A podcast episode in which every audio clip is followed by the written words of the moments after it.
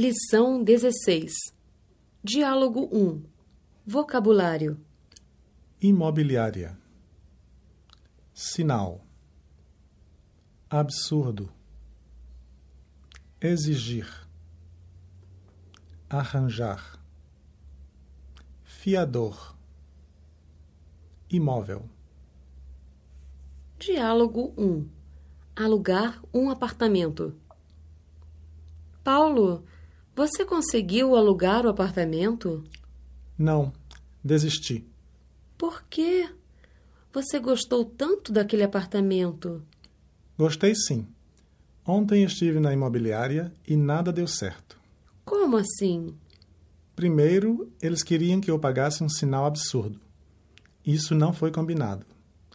Quando eu lhes disse que não tinha tanto dinheiro no momento, eles exigiram que eu arranjasse um fiador que possua dois imóveis. Nossa, que absurdo! Assim não dá. Diálogo 2. Ela disse que eu ficaria rico. Vocabulário: curioso, templo, entrada, aproximar-se, prever, loucura. Diálogo 2. Ela disse que eu ficaria rico. Li, você voltou da China? Como foi a viagem?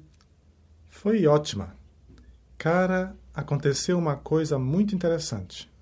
Conte-me, por favor. Agora estou muito curiosa. Fui visitar um templo. Uma mulher que estava na entrada se aproximou e disse que poderia prever meu futuro pela leitura da minha mão. Que loucura! E aí? Eu deixei ela ver minha mão e ela disse que apareceria uma mulher muito importante na minha vida. Jura? Quem seria essa mulher? Calma, Ana. Ainda não acabou. Eu perguntei como seria essa pessoa. Ela disse que seria uma mulher brasileira, bem bonita e traria muita sorte para mim. Ela ainda me disse que eu ficaria muito rico por causa dessa mulher.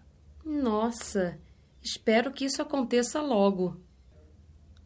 Texto: Vocabulário: Trinco, touca, óculos, colcha, disfarçar, conter, cheirar, acariciar, gritar, caçador, tiro, espécie, engolir, mastigar, facão, liberdade, conquistar.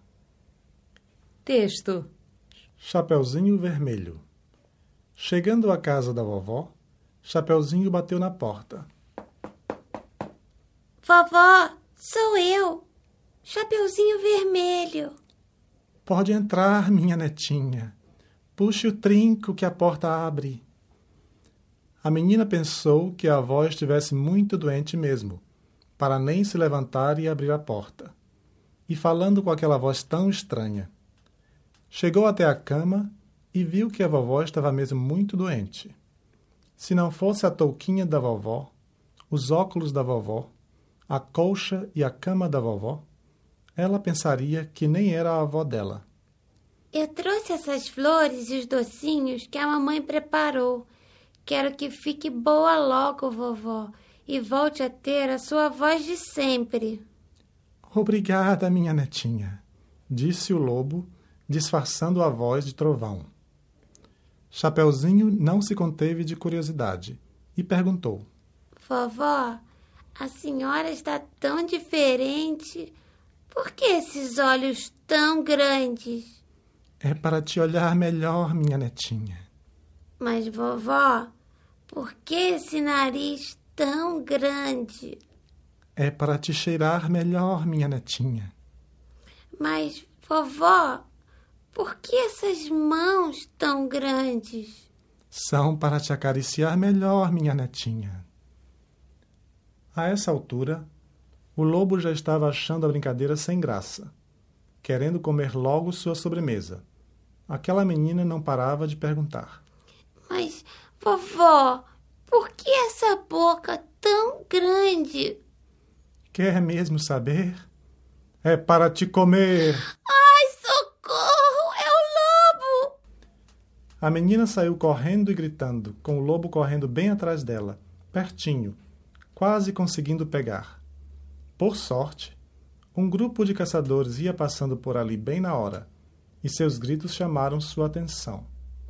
Ouviu-se um tiro, e o lobo caiu no chão, a um palmo da menina. Todos já iam comemorar, quando o Chapeuzinho falou: Acho que o lobo devorou minha vozinha. Não se desespere, pequenina. Alguns lobos dessa espécie engolem seu jantar inteirinho, sem ao menos mastigar. Acho que estou vendo movimento em sua barriga. Vamos ver. Com um enorme facão, o caçador abriu a barriga do lobo de cima a baixo e de lá tirou a vovó inteirinha, vivinha. Viva, vovó! E todos comemoraram a liberdade conquistada, até mesmo a vovó, que já não se lembrava mais de estar doente, caiu na farra. O lobo mal já morreu, agora tudo é festa. Posso caçar borboletas, posso brincar na floresta.